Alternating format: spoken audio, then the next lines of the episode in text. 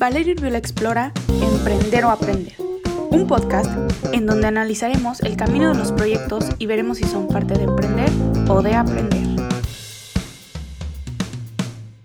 Buenas tardes a todos, todas y todes. Bienvenidos a un nuevo episodio del podcast. Me da muchísimo gusto saludarlos en este que es el primer episodio del año. Justo por eso la conversación que tendré hoy con el invitado me emociona muchísimo, ya que en estos momentos es necesario que como jóvenes busquemos inspiración y ejemplos a seguir para lograr este cambio que tanto necesita nuestro país. Déjenme les platico un poco acerca del invitado. Él es secretario particular de la senadora Kenia López Rabadán, es asesor legislativo en temas de igualdad de género, derechos humanos y juventud es estudiante de la UNAM y dentro de esta universidad fue electo consejero para el periodo 2014-2017 e integrante del Tribunal Universitario de 2014 a 2018. A lo largo de estos años también fundó el modelo de Naciones Unidas del Senado de la República y fue asesor legislativo en la histórica Asamblea Constituyente de la Ciudad de México, además de haber sido galardonado con una mención honorífica por la UNAM y Grupo ICA debido a su liderazgo en 2017. El invitado de hoy también fue conductor para TV UNAM y actualmente colabora como comentarista en el programa Ya Sierra de Yuriria Sierra en Imagen Radio y Excelsior TV, así como en Sin Filtro con Genaro Lozano por Foro TV. Finalmente, también en el ámbito político, ha colaborado con diversas personalidades y ha organizado foros para acercar a la juventud a este ramo. Él es Dylan Pizaña, te doy la bienvenida a Emprender o Aprender. Muchas gracias, Vale, por la invitación y la verdad es que me emociona mucho estar en, un podcast como este, la verdad. Eh, creo que vale la pena recalcar lo impresionante que es esta trayectoria que has tenido a, a tu edad. O sea, es impresionante leer que has empezado a apoyar a México y a la juventud desde muy joven y la verdad primero que nada quiero que nos cuentes cómo empezó todo antes de empezar a trabajar en esto que has logrado. Fíjate que yo inicié en la política, en la, pues sí, en la política, en la representación desde los 14 años en mi secundaria. Yo siempre he ido en escuelas públicas y los grupos son enormes y ya desde aquel entonces ya podía eh, ser la voz de mis compañeros, llevar a cabo acciones para satisfacer diversas necesidades que teníamos como, como jóvenes estudiantes en ese momento. Y después, cuando entré a la Escuela Nacional Preparatoria en la UNAM, eh, la UNAM tiene órganos colegiados que son como un órgano legislativo que modifica los reglamentos, eh, la legislación que rige a la universidad. Y desde ahí tuve la oportunidad de representar a mis compañeros de las preparatorias, del bachillerato, eh, a más de 50 mil alumnos. Y eso me pareció fascinante en el sentido de poder ser la voz de mis compañeros, de poder decir esto está bien, esto está mal y poder señalarlo desde muy joven. Y desde ahí nació ese sentido de servir a, más personas, ¿sabes? Porque al final yo creo que la política es eso, la política es servir, es una vocación, así como el médico, su, vocación es curar personas, eh, para un político es curar las carencias de muchas otras personas.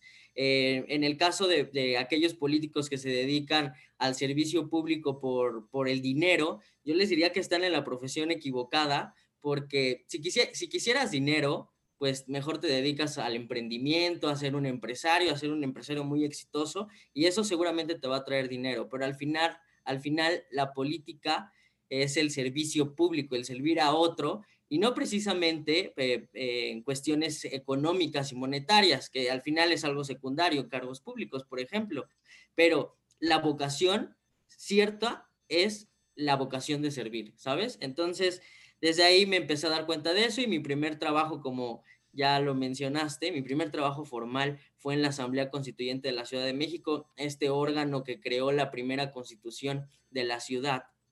Y pues para mí fue eh, una satisfacción enorme el poder ser tan joven, era el asesor más joven en toda la asamblea y en una asamblea histórica porque fue quien creó la primera constitución de la Ciudad de México. Y bueno, ahora eh, eh, tengo el honor de formar parte del, grupo de asesores del, en el PAN con la senadora Kenia López, eh, en el Senado de la República, por supuesto, y pues para mí es muy gratificante que haya apertura para los jóvenes, que haya políticos que creen en nosotros como jóvenes, pero yo creo que más lo más importante no es que otro político crea en los jóvenes, sino que nosotros los jóvenes nos la creamos y que creamos que podamos participar, que tenemos la capacidad para hacerlo y, y yo creo que eso es lo más valioso, que nosotros creamos que podemos impulsar un cambio desde cualquier ámbito. Creo que es importantísimo recalcar eso que dijiste de creer en, la juventud y apostarle a, lo que nosotros creemos. Eh, definitivamente creo que hay un gran salto que hiciste tú desde representar a los compañeros de la escuela hasta de la misma universidad, a estar apoyando en el ámbito profesional a alguien como es, lo es la senadora Kenia. Eh, aquí lo que te quería preguntar es, ¿qué tan valioso crees que ha sido para ti y para tu formación como político el estar trabajando con alguien como, como la senadora Kenia López? Pues para mí ha sido un gran ejemplo. La senadora ha impulsado un cambio muy importante en, en la constitución federal, en este caso con la paridad de género. Y el tema de las mujeres, de la eliminación de la violencia contra las mujeres, me parece que ha sido eh, importante visibilizar esa problemática. Y la senadora Kenia López lo hizo desde una visión política, ¿A qué me refiero política? A una visión de cambiar eh, y dar oportunidades a que las mujeres puedan participar verdaderamente y sin simulaciones en la política del país con el tema de la paridad de género, que consiste en que, por ejemplo, los cargos públicos en todos los órdenes de gobierno, es decir, en el, eh, desde los eh, municipios, estados y la federación hasta el ejecutivo, legislativo y judicial, en estos poderes de la Unión, se, se, hicieron reformas para que las mujeres puedan participar en igualdad con los hombres, es decir, el 50% de los cargos para hombres y el otro 50% de los cargos para mujeres. Eso es paridad de género y a mí me parece que eso es un, eh, es un gran ejemplo para mí, para muchos otros, sobre todo para las mujeres. Y a mí me marcó en el sentido de que las mujeres han sido un grupo eh, en el que la, evolución de su lucha ha sido desde el siglo pasado. apenas en, los 50 las mujeres comenzaron a votar, pero antes no eran consideradas para los votos, eh, para poder emitir un sufragio, por ejemplo, para poder emitir un, voto. Y después eh, los espacios políticos, los espacios en, en el Congreso, por ejemplo, estaban muy cerrados hacia los, dejaban fuera a las mujeres y eran mayoritariamente hombres, y fueron con las cuotas de género a, decir, bueno, el 70%, 70 de hombres y 30% de mujeres, ahora ya es el 50-50, pero iniciaron en una progresividad, ¿no? Fueron eh, luchando por esos derechos que siempre les han pertenecido, y yo, y yo considero que la lucha de los jóvenes eh, tiene, tiene que haber una lucha y tomarse como ejemplo esa lucha que tienen las mujeres, en el que tenemos que luchar nosotros como jóvenes por nuestros derechos, porque hoy hay alta tasa de desempleo en los jóvenes y en todo el país por el tema del COVID, pero el tema de los jóvenes desempleados, en que terminas una carrera y no tienes a dónde ir a trabajar, ese es una gran problemática que siempre ha existido. Y a mí me parece que es insultante para un joven que la visión sea eh, que necesitamos que nos regalen dinero. Y no, no necesitamos que nos regalen absolutamente ni un centavo. Lo que necesitamos son mejores oportunidades, que si, que si terminaste de estudiar puedas trabajar, que si quieres estudiar puedas estudiar, que si quieres abrir una empresa lo puedas hacer y haya las facilidades para emprender y que se deje a un lado también el, tema de, los tabús que hay respecto a los jóvenes, de que somos inexpertos. Yo conozco a muchos jóvenes que son buenísimos en lo que hacen, pero que no consiguen un empleo o no tienen las mismas oportunidades eh, eh, que, los adultos, los mayores a 29 años, eh, porque al final creo que tienen una eh, menos oportunidades que, los adultos, ¿sabes? Entonces eso es lo que tenemos que cambiar y nuestra lucha tiene que ser esa, mejorar nuestros, luchar por nuestros derechos, mejorar nuestras oportunidades, pero por voluntad propia de los políticos no va a ser si nosotros no lo exigimos, como las mujeres lo hicieron, por supuesto. Sí, claro. Y ahorita que mencionaste una como, o sea, la realidad más amplia de lo que tenemos que hacer como juventud y lo que está pasando actualmente, sí quiero enfocarme en la pandemia, en el COVID-19. Es evidente que leas o no las noticias, se sabe que el gobierno actual que tenemos está manejando esto de una manera ineficiente y que de una manera u otra nosotros somos los que vamos a tener que trabajar por sacar adelante el país. Y no quiero sonar pesimista, pero la realidad hoy por hoy es que está muy difícil, las oportunidades son muy pocas y creo que es importante que nos des tu opinión, tú alguien que ha estado pegado a servidores públicos que ahorita están luchando contra la 4T y que nos digas cómo ves la situación y qué nos va a tocar hacer como jóvenes para salir adelante. Pues mira, yo creo que de entrada lo que nos toca hacer a nosotros los jóvenes es unirnos en una sola lucha, trabajar, como ya lo mencioné, por nuestros derechos, exigir nuestros derechos, porque nadie nos va, nadie nos tiene que regalar un derecho o nos tiene que regalar dinero, eso no pedimos, lo que nosotros necesitamos es exigir, pero también es importante que cambiemos nuestra visión eh, de que somos el futuro del país. Al final, no solo somos el futuro, somos el presente y la etapa más productiva de un ser humano es la juventud.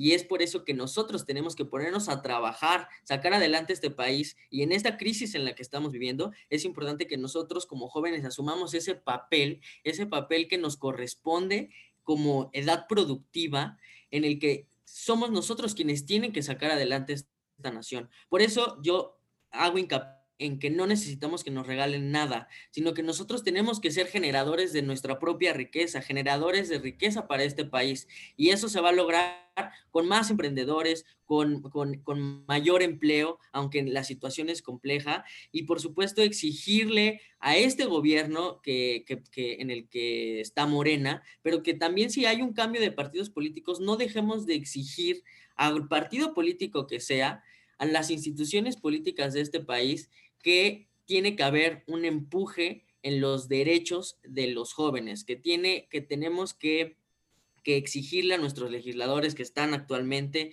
que nuestra visión como juventud y que dejemos a un lado, que dejen a un lado más bien los políticos que llevan el, tema, eh, quienes gobiernan desde el Ejecutivo, quienes legislan en el poder eh, legislativo, eh, perdón la redundancia, pero en, eh, los, legisladores, los, gobernantes, pues al final tienen que, apoyarnos y nosotros tenemos que exigirles con instrumentos ya eh, elaborados, con, el derecho, que, que lo más importante es nuestros derechos, pero si nosotros no los exigimos, yo no veo eh, ninguna otra alternativa. Si no, si no somos nosotros, nadie, nadie va a venir a darnos nada.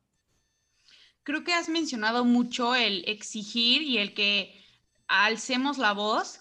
Yo te pregunto, creo que sí se ha notado esta desde las redes sociales, desde entrevistas como esta, desde ver muchísima más visibilidad de los jóvenes en la política en todos los medios, pero ¿A qué te refieres con exigir? ¿Cómo estamos exigiendo? ¿Crees que actualmente estamos exigiendo? ¿Crees que se ha hecho bien, se ha hecho mal?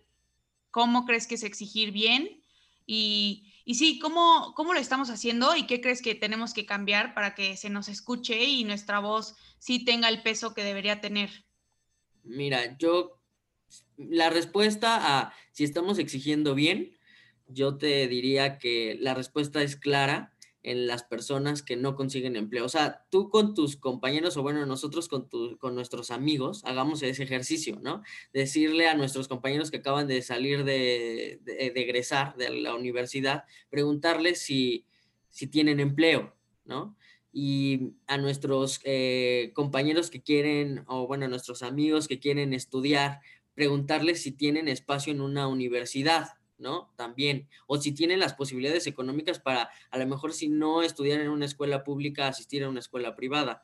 Y si la respuesta es que no, entonces no estamos haciendo las cosas bien, ¿sabes? O sea, porque por voluntad política eso no va a suceder. O sea, nadie va a venir y nos va a decir, ah, ¿quieres este, estudiar o quieres dinero para para poder emprender o quieres, eh, eh, no sé, que, cambiemos la visión y demos eh, en la política y demos espacio a los jóvenes, eso nadie lo va a hacer, nadie por su propia voluntad, sino es que nosotros a quien nos, nos está afectando, lo exigimos. Yo que sí diría que es exigir bien, es que, por ejemplo, está muy, muy cerca la, la discusión para la Ley General de Juventudes, ¿sabes?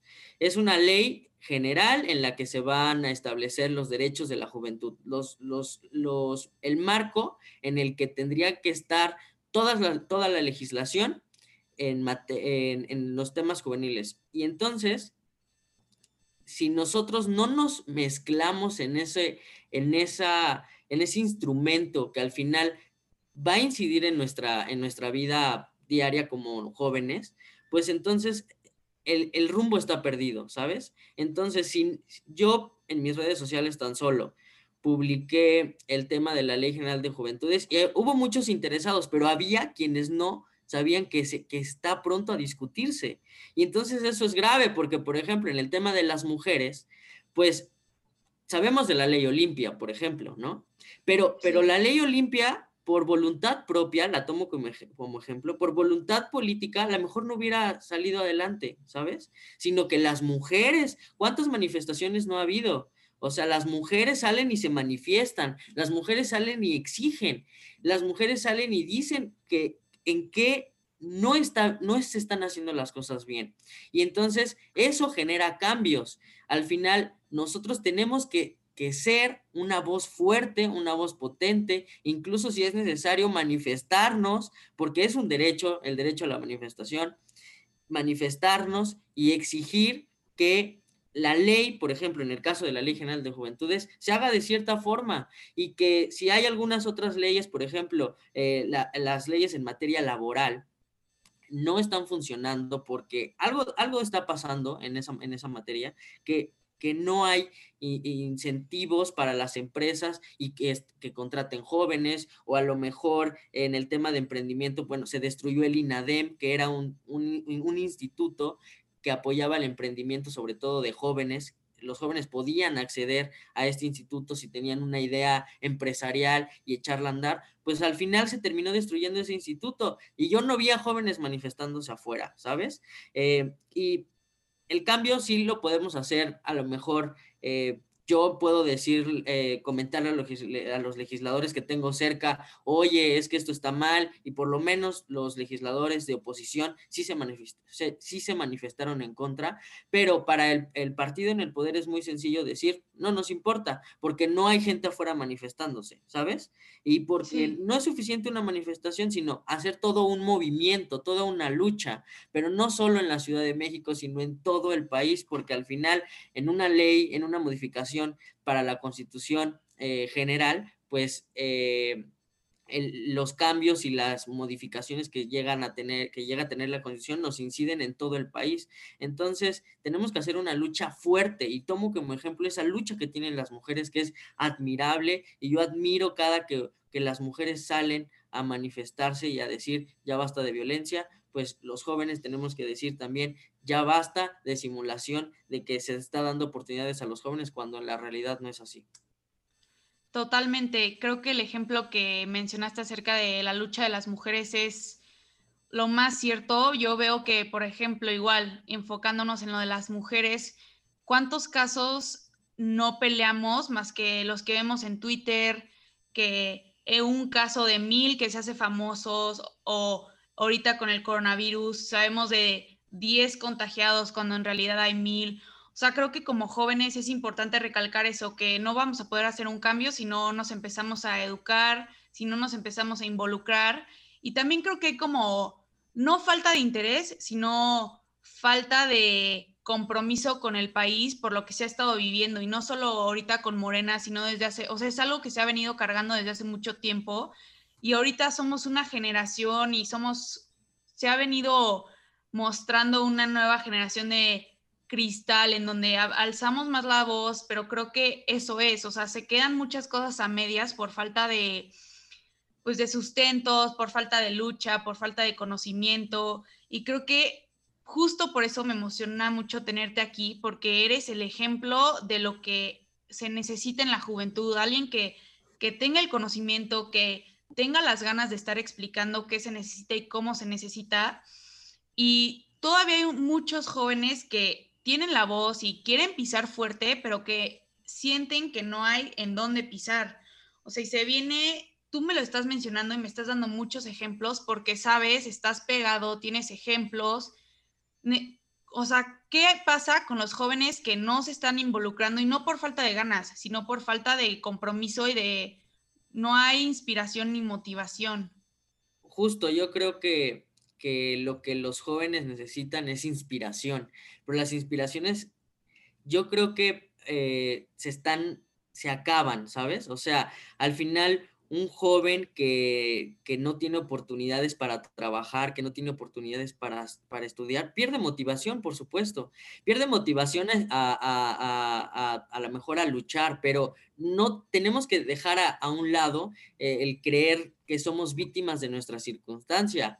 El problema, por ejemplo, para el tema económico, no es eh, haber nacido pobres o no es haber nacido en a lo mejor en un lugar humilde, sino no salir de eso, ¿sabes? O sea, es nuestra responsabilidad salir adelante y lo que nosotros necesitamos como jóvenes es convicción y determinación. Y hay jóvenes que lo tienen, hay jóvenes que los tenemos, tú lo tienes porque estás haciendo abriendo este espacio para que eh, haya eco en la, en la voz de los jóvenes, ¿sabes? Y por supuesto que te agradezco el espacio, pero eh, decir que necesitamos convicción y determinación y tener una idea fija, una idea meta, y nuestra idea tiene que ser, nuestro ideal tendría que ser, o es que la realidad de los jóvenes tiene que cambiar.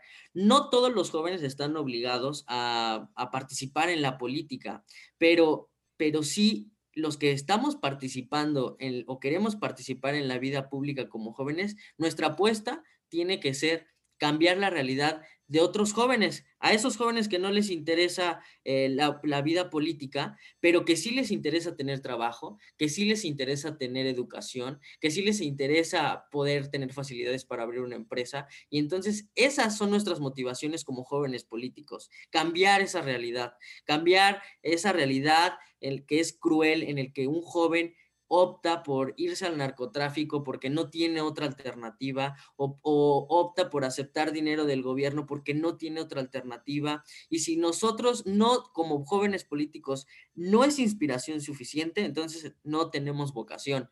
Pero entonces hay que decirlo, nuestra convicción eh, debe ser cambiar la realidad de los jóvenes y con determinación seguramente lo vamos a lograr.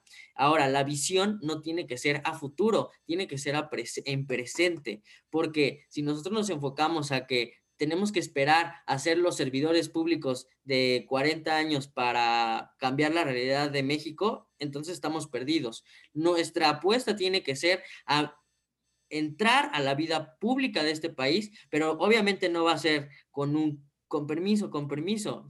seguramente va a ser un voy a entrar. o sea, si no es tocar una puerta y si no se abre esa puerta es derrumbar esas barreras, ¿sabes? Derrumbar esa puerta que no se quiere abrir. Pero eso no se va a abrir solamente con, con tocar la puerta, sino si es necesario tirar esa barrera para poder lograrlo, ¿sabes? Entonces, yo creo que lo que sí se necesita, por supuesto que sí se necesita son jóvenes políticos convencidos. Y entonces, justo por eso, uso este espacio para hacer un llamado a esos jóvenes políticos que nos están escuchando o que quieren eh, entrar a la vida pública de ese país, de este país, perdón, y, es, eh, si nosotros nos quejamos de un sistema, tenemos que entrar para cambiarlo, porque nada más de quejarnos, pues eso nunca va a cambiar y es un círculo vicioso que nunca se va a romper. Estoy totalmente de acuerdo y creo que viene de cambiar el chip de, cómo estamos conformándonos con cómo está funcionando el país. Tú que has vivido de cerca la lucha y también has visto los cambios y estás mucho más informado que el joven promedio, te pregunto, ¿qué te quedas del mexicano actual que se ve comúnmente y qué le cambiarías para que en el futuro el mexicano exija, tenga más ganas de trabajar, y no que no lo tenga, pero que actualmente no se está viendo tan reflejado por estas como, pues, o sea, acciones negativas que se están haciendo. Bueno, yo la concepción que tengo de un mexicano es que somos muy fregones. O sea, sí, totalmente. O sea, somos ejemplo de país porque a pesar de que muchas veces tenemos gobernantes terribles, legisladores terribles, aún así, eh, leyes muchas veces también em, lamentables, ¿no? Eh, no nos rendimos, no nos echamos para atrás y más bien le echamos muchas ganas y rompemos esas barreras. Y yo creo que un mexicano, hay muchos ejemplos de mexicanos exitosos, o sea, en todos los ámbitos. Apenas, eh, bueno, vimos en, tendencia a Isa González, ¿no? Por ejemplo, muy reciente, que está triunfando en Hollywood, ¿no? Y así hay muchos otros ejemplos de artistas que han, que han triunfado, pero también eh, a lo largo de la historia ha habido, ha habido ejemplos de mexicanos eh, que, tenemos que tomar en el presente y que tienen que ser motivación. Y yo la concepción que tengo es que que un mexicano no le importan las barreras que puede tener, el panorama en el, que, en el que está, sino que siempre va a salir adelante, siempre va a buscar la forma, porque siempre para un mexicano hay forma de salir adelante. Y yo lo único que, que sí considero que, que tenemos que cambiar como país, como mexicanos, es apostar a abrir nuestra mente y la forma en la que la podemos abrir es con herramientas tan básicas, tan básicas como echar mano de la tecnología, que no va a haber forma de, de, de tener más conocimiento que en la era actual. O sea, ahora es muy fácil consultar libros en, Internet, ahora es muy fácil consultar videos de lo que sea en Internet, eh, información, el flujo de la información es muy rápida e informarnos es cada vez más rápida. Y entonces justo eso lo tenemos que aprovechar, tenemos que aprovechar esas innovaciones tecnológicas para... Eh, para, abrir nuestra mente y no creer cualquier cosa que, nos quieran decir. O sea, ya basta de los choros políticos, ya estamos en, etapa electoral y es necesario que, que, usemos la tecnología a nuestro favor para informarnos y ver quiénes están mintiendo y quiénes no están haciendo su trabajo y quiénes sí están haciendo su trabajo y le están echando ganas y qué partidos políticos son una buena opción y qué otros partidos no. Y los partidos, y no votar por el menos malo, sino nosotros exigirle a los partidos políticos que si, que si su visión es mediocre, la tienen, tienen que elevar, tienen que elevar su, sus propuestas, tienen, pero eso lo tenemos que exigir nosotros como mexicanos, exigirle a los a estos grupos políticos que cambien si es necesario que cambien, si es necesario que evolucionen, pero eso va a ser a punta de exigir. Ahora que mencionas lo de la tecnología, quiero preguntarte acerca de esta, esta manera en la que específicamente los políticos están usando las redes sociales. Vemos al político que se dedica solo a informar, a explicar política, a explicarnos qué hacen ellos día a día. Y también vemos al político que creo que nos están tomando un poco como incultos a los jóvenes, en donde a través de las redes sociales se nos está queriendo manipular con esta estas tendencias que ya se han visto en las redes sociales, giveaways, el compartir la vida un poco más personal, que tampoco creo que esté mal compartir la vida personal, pero también hay casos en donde se está viendo como una burla, o sea, nos están queriendo manipular a través de eso.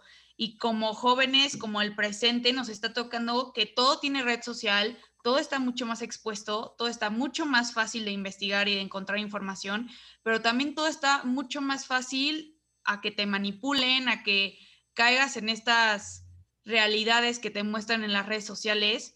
¿Qué le recomiendas al joven que va ahorita a votar, que ahorita, como tú mencionas, tiene que empezarse a involucrar? ¿Qué políticos nos están queriendo engañar, sin decir nombres, o sea, sino qué grupos, pues? ¿Quién nos está queriendo engañar y quién nos está usando las redes sociales como herramienta en la actualidad? Sí, pues mira, la tendencia de los políticos es usar las redes sociales y a mí me parece eso algo muy bueno porque tú tendrías que saber qué está haciendo tu legislador, ¿no? Pero pero no, si, o sea, a nosotros no nos interesa lo que desayuna, no nos interesa dónde va, este, no nos interesa con quién convive, lo que nos interesa es qué está haciendo de su trabajo legislativo, ¿no? Entonces, bueno, los legisladores de entrada tendrían que eh, usar estas herramientas para informar a sus votantes de qué es lo que están haciendo. Y hay políticos muy buenos que lo hacen muy bien. Y hay otros que, que no, que, que usan sus redes sociales como para nada más a, a lo mejor hacer TikToks eh, que no tienen algún sentido de informar, ¿no? Entonces, ahí se pierde. Sí, que espero que, espero que quien nos esté escuchando esté pensando en a quién está siguiendo que está haciendo esto que estamos mencionando. O sea, creo que tenemos un ejemplo claro, pero que también los que nos escuchen se esté, o sea, pongan atención y se den cuenta quién les está dando contenido que va a aportar al país.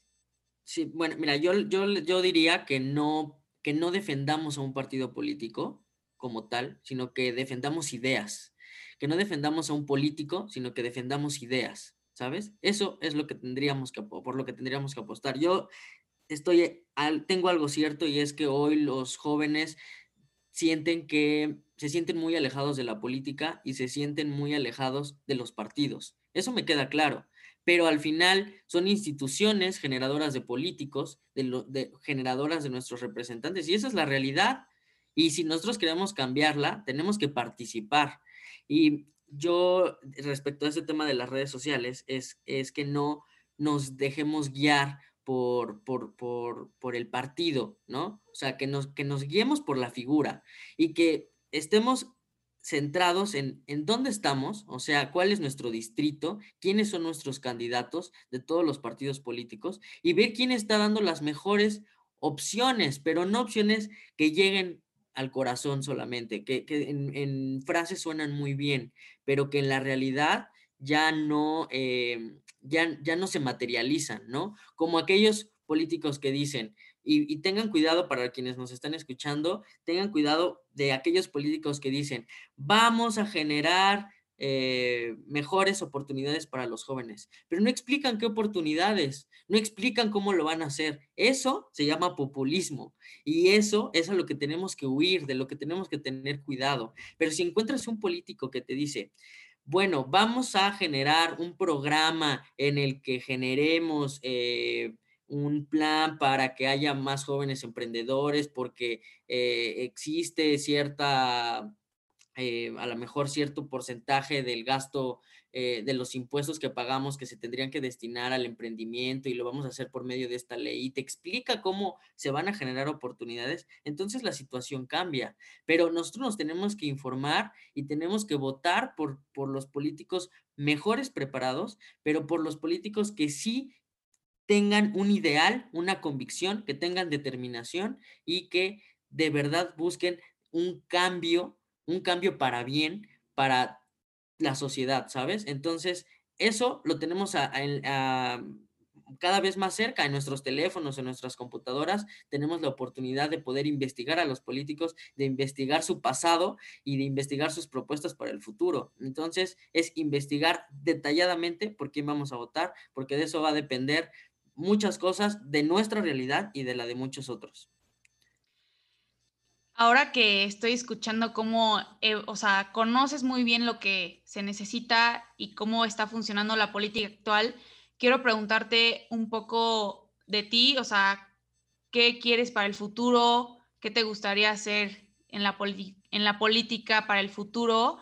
Y pues sí, un poco de tus metas, porque creo que quien te haya escuchado aquí más que aparte una inspiración como joven y para cambiar el chip y darnos cuenta que el cambio se necesita, creo que también nos sirve para darnos cuenta de quiénes pueden ser las personas que en el futuro nos van a gobernar y en unos cuantos años te vamos a ver ahí, espero. Eh, ¿Qué es lo que esperas hacer en el futuro? Mira, lo que yo espero para el futuro es, eh, eh, actualmente estoy conformando justo por e, esta necesidad que te platico de que iniciemos una lucha. Estoy conformando un grupo, un equipo de jóvenes que tengan ideales, que tengan convicción y que tengan esa ganas y esas, esa apuesta porque las cosas pueden ser distintas, pero enfocándonos precisamente a este, a este grupo, que es el grupo de jóvenes de 18 a 29 años, eh, eh, a, este, a, estos jóvenes en todo el país que tienen 18, de 18 a 29 años y que tenemos que cambiar nuestra realidad y la de otros. Entonces, mi apuesta de futuro inmediato es crear este grupo, crear este equipo de jóvenes multidisciplinario en, que, en el que hay jóvenes de, de varias carreras y en el que todos tenemos una sola idea y es que podemos cambiar la realidad de los jóvenes, pero por medio de instrumentos, en el caso de, de, reformas jurídicas que a, nosotros no nos parecen, pues es por medio de un instrumento legal en el que, vamos a presentar a los eh, legisladores para eh, cambiar en este caso algunas leyes que ya son, eh, que, ya están funcionando en la actualidad y también incidir en la Ley General de Juventud que está próxima a discutirse y en el que la participación es sumamente necesaria. Entonces, pues quisiera aprovechar para invitar a todo aquel que, que crea que, que, que, las cosas pueden ser distintas, a que se sume a este proyecto, a que podamos em, eh, presentar modificaciones para esa ley general y para muchas otras, que por, para que los cambios sean de jóvenes y para jóvenes, ¿sabes? Ese es mi proyecto. Si puedes decir tus redes sociales para quien esté interesado y quiera contactarte y para quien no esté interesado en este proyecto y solo quiera pues también seguir de cerca a Dylan y a todo lo que está haciendo y sigue trabajando, por favor, ¿dónde te pueden encontrar?